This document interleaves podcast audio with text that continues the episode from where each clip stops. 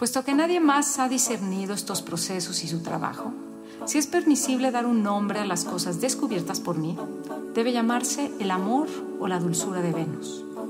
No puedo decir lo mucho que me sorprende que tantos anatomistas notables no hayan detectado esta cosa tan hermosamente formada por tan gran arte. Mi descubrimiento es la sede principal del coito del disfrute de las mujeres. Y si no solo los frotas con el pene, sino que incluso lo tocas con tu dedo meñique, el placer hace que su semilla fluya en todas direcciones más rápido que el viento. Realdo Colombo, de Rea Anatómica, 1559. ¿Qué onda con el meñique? ¿Qué onda con el meñique? Pero el problema es que parecería que es una cita enfocada en el placer femenino, pero el trasfondo de toda esta visión es el control de las mujeres. Yo me imagino que todo lo que tenía que ver con placer femenino les aterraba. Ustedes están mucho más profundas que yo. Yo nada más digo, ¿por qué si hay 10 dedos? ¿Qué onda con el meñique? O sea, ¿por qué el meñique? Ah, ah, yo sí te puedo decir por qué, porque es el más suavecito. Claro, es lo mismo el que, menos fuerza tiene. ¿Cómo te pones la crema para las patas de gallo? ¿Con el meñique? Con, o con el anular, porque si usas el índice es el más fuerte. Ah, yo me pongo con. Yo todo es el índice. Ah, no sé. se, ve que me, se ve que me gusta la, la, la fuerza en el clítoris y en las patas de gallo. los matices. Yo digo que tiene una obsesión este Colombo con el meñique que no entiendo, yo no lo entendí. es que es una suavidad, sí, yo una estoy dulzura de y una cosa. Digo, yo no se limiten al meñique, prueben todos los dedos, prueben, prueben y prueben la mano derecha y la pero ya habíamos pasado por aquí, ¿no? Prueben la mano derecha, la mano hay izquierda. Que volver a pasar. Ya habíamos pasado por aquí, pero puede ser más poderoso cualquier Bueno, y hablando de dedos, entonces también prueben con los dedos de los pies, por favor, no se pierdan esa, porque es súper interesante. Sí, sí, sí. Lávenselos, obviamente, antes del baño. Por favor. Guácala. pues es importante, no voy a decir que alguien se ande descalza y crea que todo bien. O tenga pie de atleta. ¡Ay, no! Ya arruinaste mi sexo. O sea, ya lo arruinaste. Yo estaba cachonda y tú sales con tus mamarrachadas. Gabriela, Teresa y Paulina son tres hermanas. Una se toca con el índice, otra con el meñique y la última con los dedos de los pies. Este es un espacio de reflexión, aprendizaje y mucho placer femenino.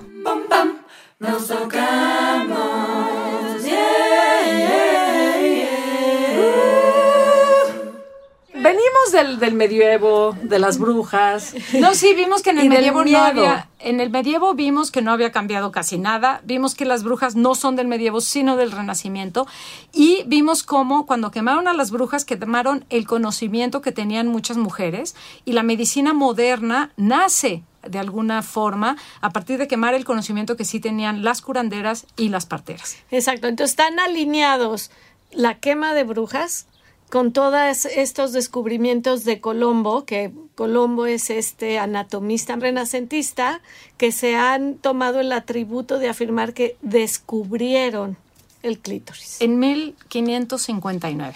Descubrieron.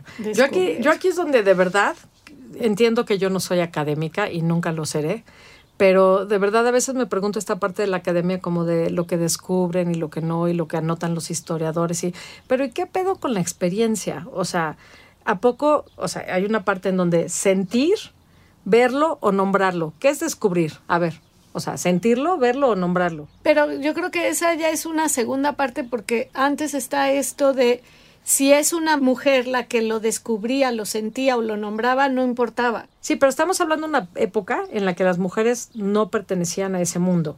no tenían voz. Por eso, entonces no lo iban a poder ni nombrar ni verlo porque no tenían acceso a ser doctoras ni anatomistas. Y muchas veces tampoco a descubrirlo. Pero espérense, nombrarlo ya vimos, estamos hablando... ¿Cómo que no? O sea, si yo ahorita me muevo de izquierda a derecha y este pantalón me aprieta tantito, yo siento mi clítoris. Tú, pero ya ya pensé, ya habíamos dicho que no todo el mundo siente como tú, que todas sienten diferente. yo no estoy hablando de todo mundo, estoy hablando de que hablan de descubrirlo. Ustedes dos son muy necias a veces, ¿no? Nunca, ¿eh? Por cierto. No, yo no. No, yo también, pero aquí tengo, tengo certeza de que, o sea, estoy hablando de que dicen que lo descubren y en ese momento es, ah, el clítoris ha sido descubierto como, ah, llegamos a América y lo descubrimos. Es lo mismo. Y yo lo que hablo es de la experiencia de la gente que vivía, por ejemplo, en este continente y la experiencia de las mujeres que sí sentían, lamento mucho las que no sienten tanto como yo, pero qué bueno por las que sí sentían y podían sentirlo solamente de sentarse en una silla, en un caballo, en una bici, bueno, no habían bicis en esa época, pero de, de ponerse algo y sentirlo, de ponerte una almohada y sentirlo. No, no, en eso estoy de acuerdo. Estoy diciendo que cómo es posible que lo descubran cuando ya en la experiencia de miles de millones de mujeres, eso sí, miles otras de millones que seguro no, pero otras miles de millones que seguro sí lo sentían. De mujeres y de hombres, porque venimos de hablar justamente, o sea, ya hemos repetido cómo se eh, cortó el clítoris desde los griegos y seguramente mucho antes, pero los griegos, los romanos, desde eh, los principios siglos, siempre se ha cortado. Entonces, no descubrieron nada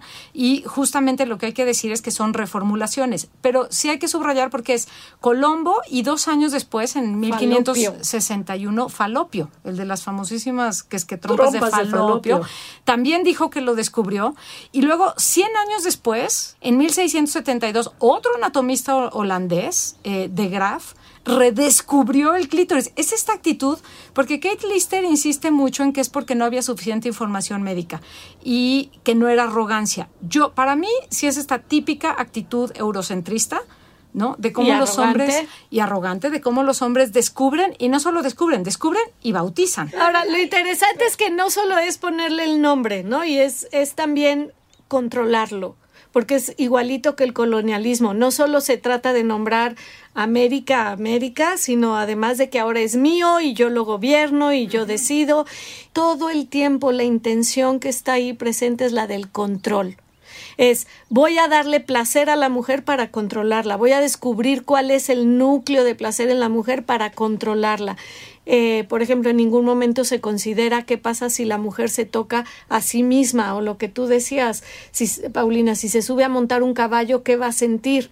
No, es todo, nada existe hasta que lo toca el meñique de Colombo y entonces él lo gobierna. Y es ridículo porque es una fantasía de entre las mujeres lujuriosas, pero además si yo descubro y yo controlo, entonces yo puedo eh, tener la voluntad femenina en mis manos. Yo soy quien decido es una de las cosas que dice Helen O'Connell cuando ella eh, descubre toda la forma completa del clítoris. Se da cuenta que muchos anatomistas lo único que hacen es repetir la información que 100 años, 200 años antes ya se había descubierto.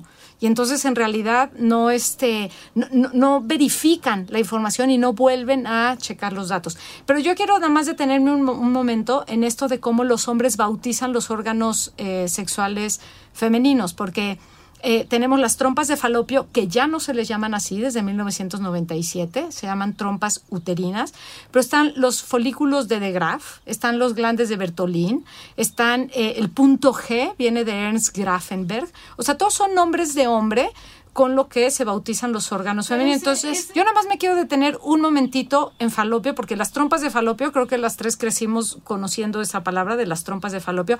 ¿Cómo bautizarían ustedes a los órganos masculinos con nombres de mujer? Porque a mí sí me parece divertido el ejercicio que se ha hecho. Así como las trompas de falopio.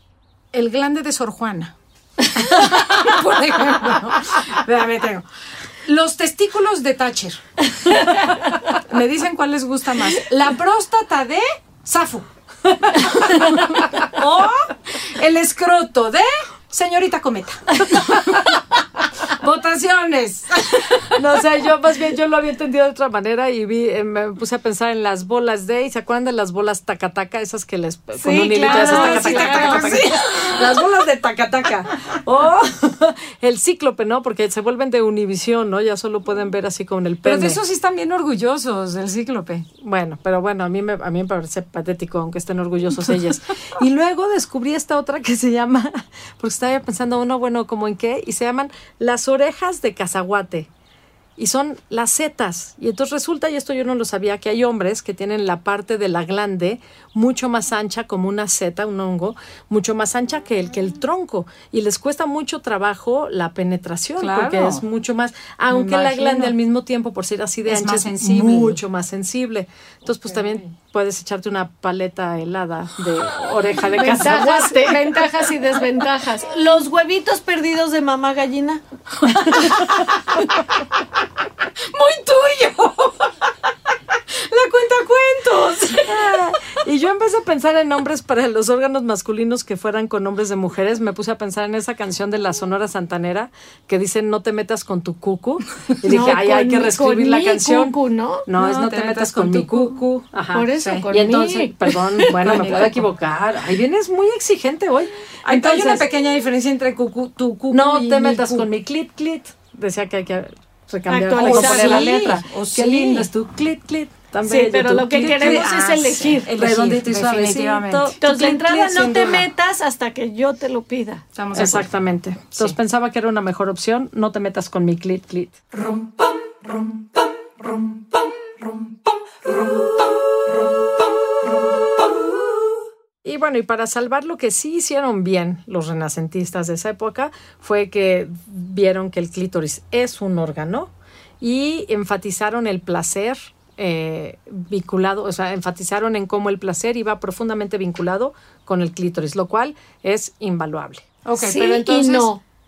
Porque al mismo tiempo que era, sí, ese es el placer femenino, pero si tú lo despiertas, entonces ellas te van a obedecer por siempre. Y aquí volvemos a algo que mencionamos en alguno de los capítulos anteriores, la importancia de educar nombrando el clítoris para que las mujeres se apropien de su propia llave del placer femenino y no estén esperando que venga alguien más a descubrírsela. Sí, porque eso es lo que tú dices es si tú lo despiertas vas a ser el dueño, pero ahí estás aniquilando a todas las mujeres que sí nos tocábamos antes de imaginarnos a un meñique de Don Colombo, o sea, claro. las que sí queríamos descubrirlo por nosotras mismas, ¿no? Porque lo sientes. Sí, no querían esto, ajá. Pero y eso me lleva al final de la novela de Federico Andajasi, que se publicó en el 97 en Argentina, que se llama El anatomista. Y es precisamente una novela que gira alrededor de este descubrimiento de Colombo. Y a mí parte de lo que más me irritó, porque es este punto donde cuando a doña Inés le revela a Colombo que, le que la existencia del clítoris y cómo él le ha estado estimulando, doña Inés se corta el clítoris, le corta el clítoris a sus hijas y luego se vuelve bruja. No. Nada más incongruente o que más eh, evidencie que esta es una perspectiva masculina que no está entendiendo. Pathetic. Eh, pero fíjate, es como las brujas de Eastwick, ¿se acuerdan de esa película? Con Susan Sarandon. Sí, claro. Tiene momentos muy buenos la película, pero el, el final es patético y es donde se nota que son hombres malinterpretando a las brujas, porque las tres acaban embarazadas teniendo a sus bebés.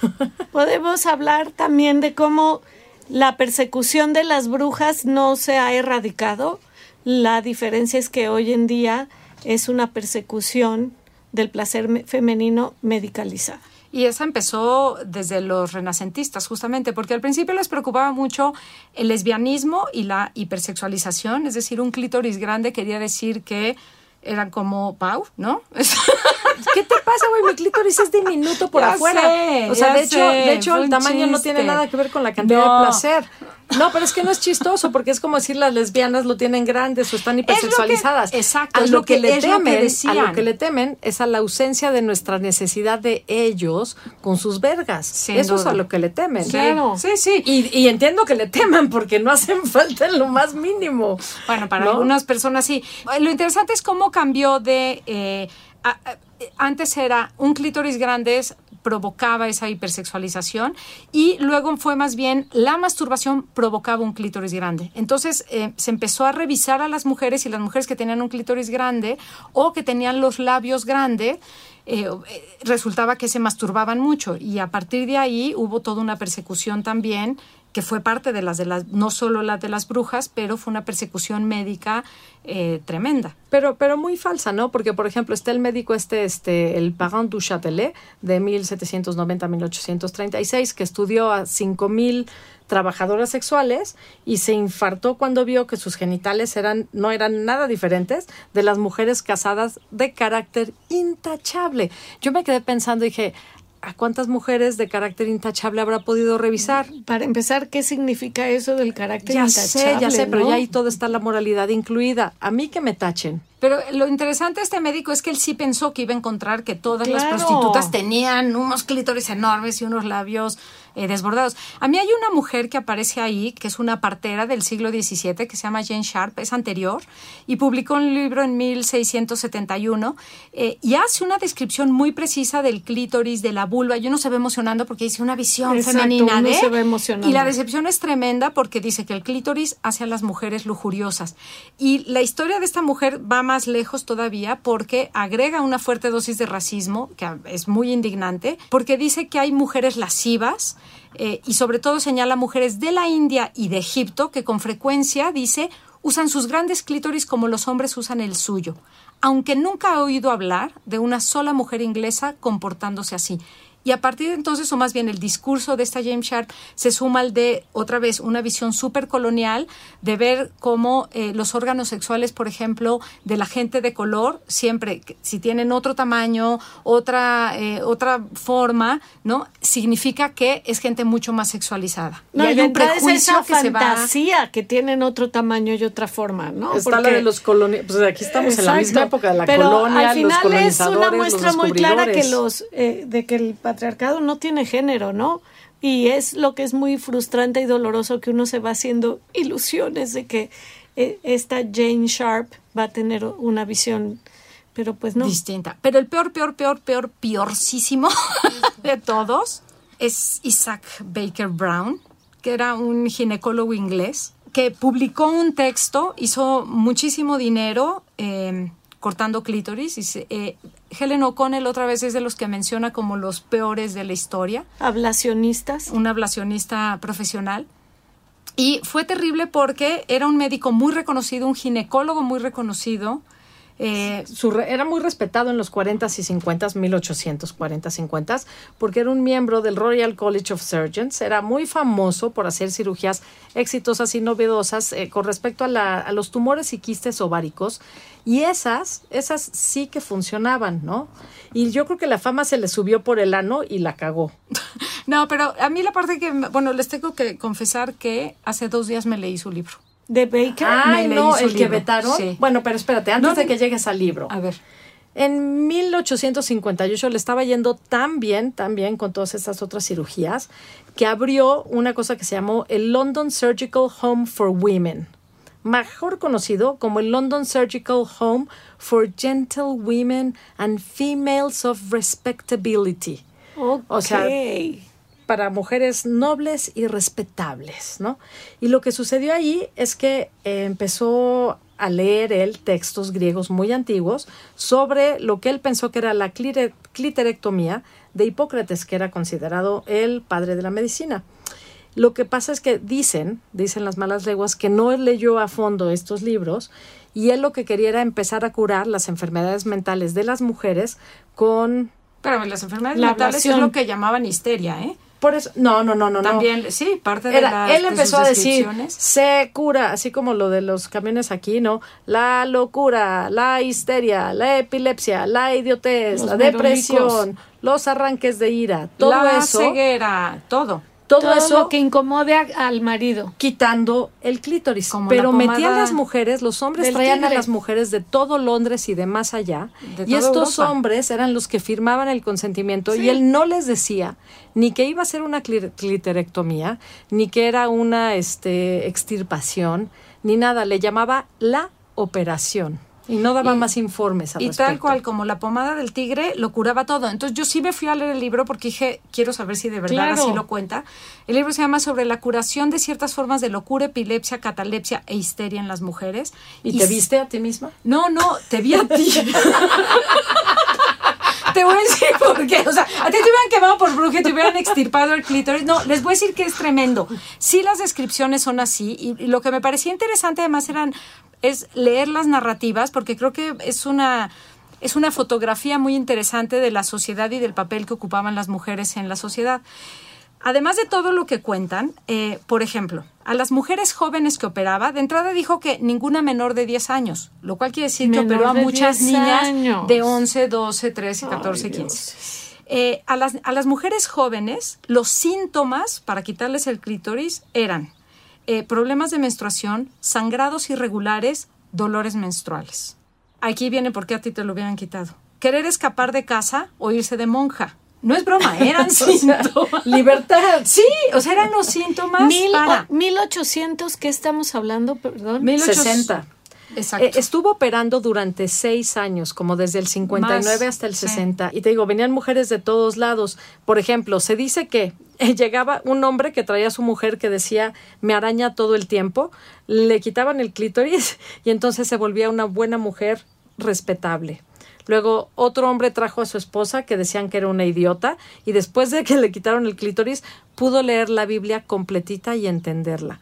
No, bueno, es que además imagínate la anestesia de esa época y cómo te arrancaban el clítoris. Claro, yo, también. Cloroformo. Era, bajo el, era bajo el efecto de cloroformo y lo dice él en sus libros, bajo el efecto de cloroformo, pero eh, las mujeres de 50 años en adelante todos los síntomas que pone son los síntomas de, la, menopausia. Entonces, no dormían, por supuesto, el más común era que no dormían.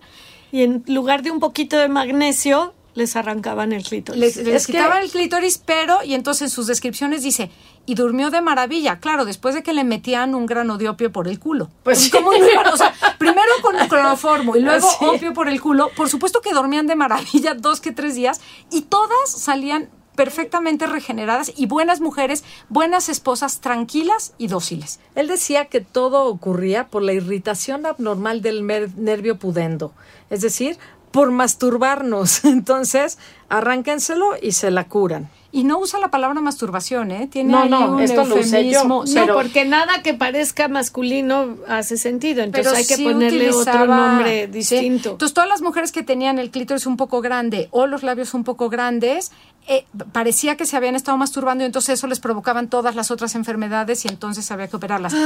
Pero nada más, el último, a mí la fin, el final, digamos, de su vida me parece bien interesante porque se señala a él pero en su juicio, porque después de la publicación se va, se va a pique el señor. Ah, es que lo que sucedió fue que en 1967 hubo un juicio de Hancock contra Pitti, que bueno, estaban peleando ahí por una herencia de unos casados y querían decir que ella estaba loca, y entonces para curarla de la locura acabó en las manos de Baker Brown esta mujer, este Hancock. Entonces la opera, obviamente no sirvió de nada, y entonces en el juicio se menciona la cirugía que le hizo Brown y eso sale a la luz que le y hizo Baker. Baker Brown. Y entonces eso hace que salga a la luz todo el trabajo que este loco estaba haciendo y llega a los periódicos primero y finalmente termina en la revista Lancet en donde ya empiezan a decir no esto es una es terrorífico es una aberración. Pero lo interesante de su juicio para mí es como en su juicio dice señores yo no sé por qué se me juzga a mí si todos hemos hecho esta operación desde Hipócrates hasta nuestros días es decir no es mi operación. Y lo que lo que dice ahorita eh, Delphine Gardey en su libro sobre historia política del clítoris, es que no se le juzgó por haber cortado los clítoris, sino que tenía ah. muchísimos enemigos, uno porque no era discreto, dos porque estaba haciendo mucho dinerito, entonces dejaba a las pacientes, a ver si le suena, pero meses, semanas y meses en el hospital, en su hospital obviamente, entonces estaba haciendo en lo que se recuperaba, una fortuna. cobraba una fortuna, daba falsos resultados, eso es evidente en su publicación, porque todas son curaciones milagrosas, desde ceguera, dolor de espalda, eh, dolor de cabeza, todo, hasta la infertilidad logra curar. Y lo otro es que operó a mujeres casadas sin el consentimiento del marido y muchas ah. veces sin el consentimiento de las propias mujeres. Pero espérame, aquí está, ya sé para dónde vas, pero déjame te digo un dato importante. Él eh, o sea, se lo trataron de chingar por varias razones y quitarle la licencia. Exacto. Pero no pudieron hacerlo por haber quitado los clítoris y tampoco descubrieron, espérame, ¿Y por espérame. Qué? Porque no podían. Escúchame. Escúchame. Porque todos lo hacían. Escúchame. No, bruja. Muchos lo hacían. Muchos lo hacían pero se dieron cuenta de que su clínica no estaba registrada como un asilo y por lo tanto no podía usarlo para enfermedades mentales, pero tampoco pudieron quitarle la licencia por eso, vetaron su libro y ¿sabes por qué le quitaron la licencia? Al Capone, al final no más porque evadió impuestos. No, no casi, casi, casi, está del estilo. Sí, no porque cortaba clítoris. Que le pudieron quitar la licencia por los testimonios, chéquense la tiranía patriarcal, por los testimonios de los esposos que no dieron consentimiento de que hiciera una extracción, mutilación o una mutilación. Y por eso se le quita la licencia. No, o sea, los testimonios de las que nos quitaron el clítoris valían madres. Pero para mí lo otro importante es eso, es demostrar que efectivamente muchísimos médicos lo hacían y después de él lo siguieron haciendo en Europa y quienes no lo cortaban lo quemaban. La cauterización era otra de las formas comunes. Y por suerte, ahora sí que es la única y primera, primera y última vez que lo voy a decir, por suerte no conocían la forma completa del clítoris porque justamente solo quemaban la puntita. Exacto, el glande. Si hubieran conocido la forma completa del clítoris, ¿se imaginan el nivel de carnicería peor de lo que ya era? Porque más todavía dice, y prefiero cortarlo con tijeras. Al poco tiempo de que cerraron su clínica y luego le quitaron su licencia, quebró, se volvió loco y le cortaron el pene para curarlo. No es cierto. Ya sé. Pero dan ganas de que eso sea lo que le pasó. No, te voy a contar qué fue lo que sí pasó y me recordó una historia terrible de hoy en día. Que es que uno de sus enemigos le hizo una autopsia cuando murió y entonces descubrió que su cerebro estaba no sé qué inflamado por algo de sífilis y la chingada. Entonces, como que están justificando que se volvió loco porque tenía una enfermedad mental. Pero fue el mismo discurso que sacaron los padres de los legionarios de Cristo cuando resultó que ah, que Maciel que Maciel, había abusado de no sé cuánta gente los padres empezaron a decir tenía un problema mental es lo, es la misma excusa desde 1800 bueno nada más mientras Víctor Hugo escribía Los Miserables este miserable escribía estas jaladas es impresionante su texto muy impresionante y deprimente. ¿Podemos pasar al rayito de la esperanza? Venga. Sí, por favor, porque no le cortaron el pene para curarle la locura. No, y eso ya ni hubiera reparado nada. Nada, nada. Pero hablemos de Cobelt, por favor. Sí, esa es una historia muy bonita. Cobelt, eh, Helen O'Connell otra vez, hoy vengo otra vez muy Helen O'Clit, Santa venga, venga. Santa Helen. Eh, es de los que reconoce como uno de los grandes anatomistas de la historia, que hizo enormes aportaciones al conocimiento del placer femenino y de los órganos sexuales del placer femenino. Es de 1844, publicó una serie de dibujos anatómicos que a la fecha siguen siendo de esos tiempos lo más cercano a, la realidad, pero además estudió todo el conjunto, las venas, los bulbos, tenía una, dice, no, reconoce, muestra que todo el, todo el clítoris es eréctil e insiste que es el lugar del placer y que no es la vagina, 1844.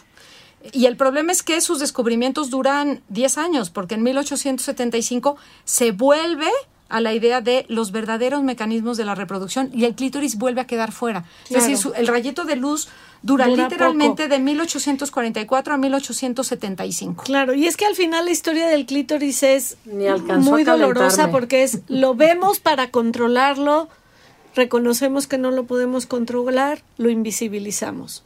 Lo vemos para controlarlo, reconocemos que no lo podemos controlar, lo invisibilizamos. Y ahí estamos en el subir y bajar a, hacerlo visible, invisible, pero además la, el crédito que se toman los que sí lo descubren, ¿no? Que no es el caso de, de Cobelt. No, pero, se habla mucho más de Colombo y de Falopio que de Cobelt. Exacto. En realidad Cobelt... Porque estos dos, ah, bueno, sobre todo Colombo sí tenía esta intención de, de control. ¿No? Lo que sí es también muy triste es que a partir del momento en que ya no se asocia el placer femenino con la fecundidad, el placer femenino pasa Sí, y, son las eras victorianas y la colonia y los ingleses están en auge en todo el planeta y es un control espantoso. Y yo me quedaba pensando en esto de las palabras. La histerectomía, esa sí sigue, seguimos diciendo hasta el día de hoy, me hicieron una histerectomía. Sí, porque la palabra de histeria viene del nombre de útero. O sea, el problema es, el, ah, es, la sí, el problema es la interpretación. Las histéricas somos lo máximo.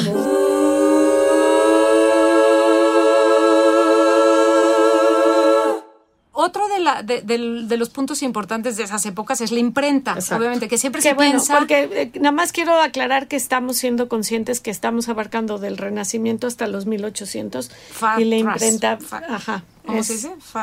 Fast track.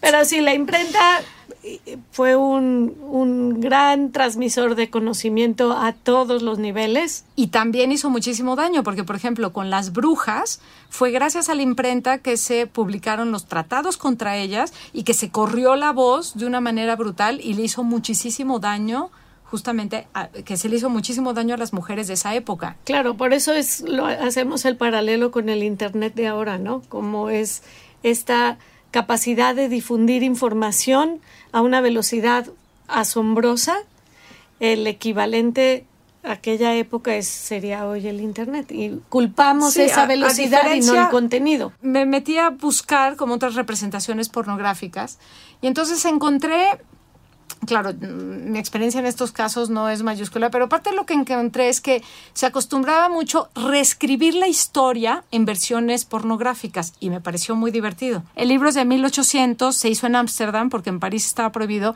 pero a mí me pareció muy divertido que contaran la historia universal pues, de esa manera. Me pareció una manera muy simpática porque más sí vemos distintas representaciones seguro sexuales. seguro los adolescentes pondrían más atención algo aprendería, ¿no? ¿Verdad? Son ilustraciones antiguas, eh, como quien estuviera viendo dibujos de santos, pero son santos cogiendo. Y, como mujeres al estilo Goya, ¿no? Como todas carnosas. Y hay un poco de todo, hay hombres con hombres, mujeres con mujeres, hombres con mujeres, grupos, pero todos son personajes históricos. ¿No? En lugar de los escudos de reyes y de familias, se ponían los órganos sexuales. Pero entonces las escenas son los personajes de la historia. La voladora, sí, pero la hay reina, dos vergas y una vulva. La reina, espérate que veas, es que el siguiente escudo es el que me gusta. No, ¿O es ahí? Es. Ah, ese está precioso. Ese es el de Perú. Es como una concha. y tiene como un penacho así. Y yo digo que ahí está el clítoris, ¿lo ves? Sí, sí. Claramente. Ahí está. Y toda la vulva. Es muy bonita imagen, ¿no? Está preciosa. ¿De qué año es estas imágenes? Son de 1800. Estas imágenes sí, se meten a la página de internet. Les vamos a poner el link, pero son de, de, acceso a internet. Y me pareció muy divertido que reescribieran la historia en versión, obviamente, entre cómica y pornográfica. Erótica. Pues, erótica es más pornográfica que erótica. y más abajo, el último escudo es muy bonito porque ese es muy inclusivo. Ahí está todo. Todo resumido, todo coronado. Es un escudo de armas con pechos, culito, pene y vulva. y las vulvas tienen había de todo. Las vulvas tienen clítoris. Rodeado de joyas y con una corona encima. a la izquierda son dos mujeres, clarísimamente. ¿Sabes qué me quedé pensando con esta parte de la colonización y de los descubrimientos de América y todo esto y eh, toda esta parte en donde las mujeres o los hombres de color tienen como otras este connotaciones y, y, demás. Eh, claro, cuando estos europeos llegan a otros países, pues descubren nuevas maneras y nuevas formas y nuevos placeres, seguramente. Y esos placeres es a lo que ellos denotaron como eh, exotiqueses, que para ellos eran exotiqueses, pero para acá era pues lo más normal y estos eran unos ineptos que solo usaban la verga. Me da mucha curiosidad cómo habrá sido esos mundos antes de las colonias y la sexualidad, porque no hay registro, ¿no? No, hay algunos registros así, de este tipo, y hay, no, sí hay, Pero registros hechos por hombres negros, registros hechos por mujeres ah, indígenas, registros hechos por... No sé. Me da muchísima curiosidad cómo debe haber sido para ellas y ellos. Esa, esa serie a mí me parece bien interesante. Bueno, además sí me super piqué, la de Outlander, que es bien interesante porque es esta mujer médica del siglo XX que viaja en el tiempo a, no sé si se acuerdan, ¿la vieron 1800, claro a 1800 o 1700 o 1000. Y la parte que a mí me en donde puse atención era para ver cuáles eran eh, cuál era la versión de la sexualidad y del placer femenino en una época y en la otra época y lo que una mujer de una época podía de alguna manera traer a otra época o lo que viceversa, pero me parece bien interesante como ese aspecto. Y bueno, en este rollo las representaciones culturales del placer femenino, nada más quería para empezar a cerrar eh, resaltar que esta idea de el pasado de las mujeres, porque cuando se dice si esa mujer tenía pasado, nunca es si nació, vivió, murió, cagó, durmió. es, el pasado de la mujer es el pasado sexual. Y entonces desde el siglo XIX, justamente, el pasado sexual de las mujeres, sobre todo en literatura y en ópera, eh, solo tenían una opción al final de las novelas. Acababan muertas, asesinadas o suicidadas o exiliadas en Australia.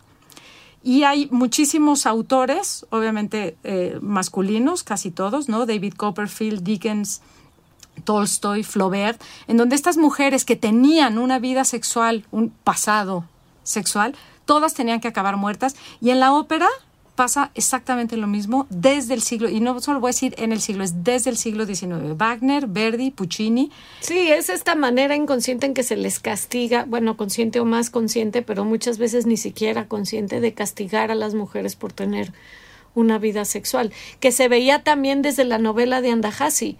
¿No? Las dos mujeres que tienen una vida sexual acaban fatal, la prostituta porque acaba corroída por la sífilis y doña Inés porque acaba mutilada y convirtiéndose en bruja. Pero los hombres, eh, el Colombo, él en teoría, ahora decías que cuando le hicieron la autopsia descubrieron otra cosa, pero en ah, teoría los hombres acababan incorruptibles. No, no, el de la ah, autopsia fue Baker, Brown. Ya lo pero, yo. Pero entonces, no, no. Lo que sí es cierto es que Colombo era un pito loco, nada más, pues. claro, y él no acaba corroído por la sífilis ni nada. Son solo los personajes femeninos. Es un científico. Y bueno, vamos a, a, seguir con esto y vamos a seguir viendo qué sucede en la historia del clítoris con Sigmund, Sigismundo Freud y todo, en el siguiente capítulo y todo el daño que eso causó. Que nos lo puso en la mesa. ¿Qué nos espera el siglo XX? ¿Qué nos espera? Nada prometedor, lamentablemente. Pero si quieren ver los dibujos de los que estábamos hablando y más bibliografía de la que estamos nombrando, síganos en la página www.nostocamos.com. Nos, guion bajo, tocar. Más sensual. El guion bajo. Rayita va. Ah. Rayita. Nos rayita abajo, toca. Me encanta. Sí, eso es todo. Gracias por escucharnos. Síganos en redes y las, los, las les esperamos. Tóquense. Usen los dedos del pie. Bien lavados. Con las manitas, con los piecitos. Nos tocamos.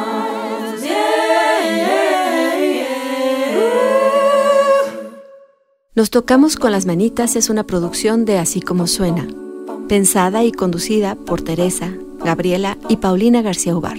Sí, son hermanas. El apoyo editorial es de Andrés Pano, la dirección de Giselle Ibarra. En la consola y edición están Hugo Santos Quevedo y Patricio Mijares. La música original es de Gaby Blix.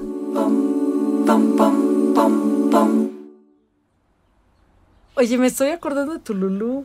Tululú tomaba fotos de sus mujeres, de sus Uy, en sus adolescentes, sí. ¿Las tendrás? Yo me acuerdo que tú llegaste a decirme, mi Lulú me quiere tomar una foto. Sí, yo le dije que no. Tenía unas radiografías, le dije que no. Porque cuando supe que no era la primera...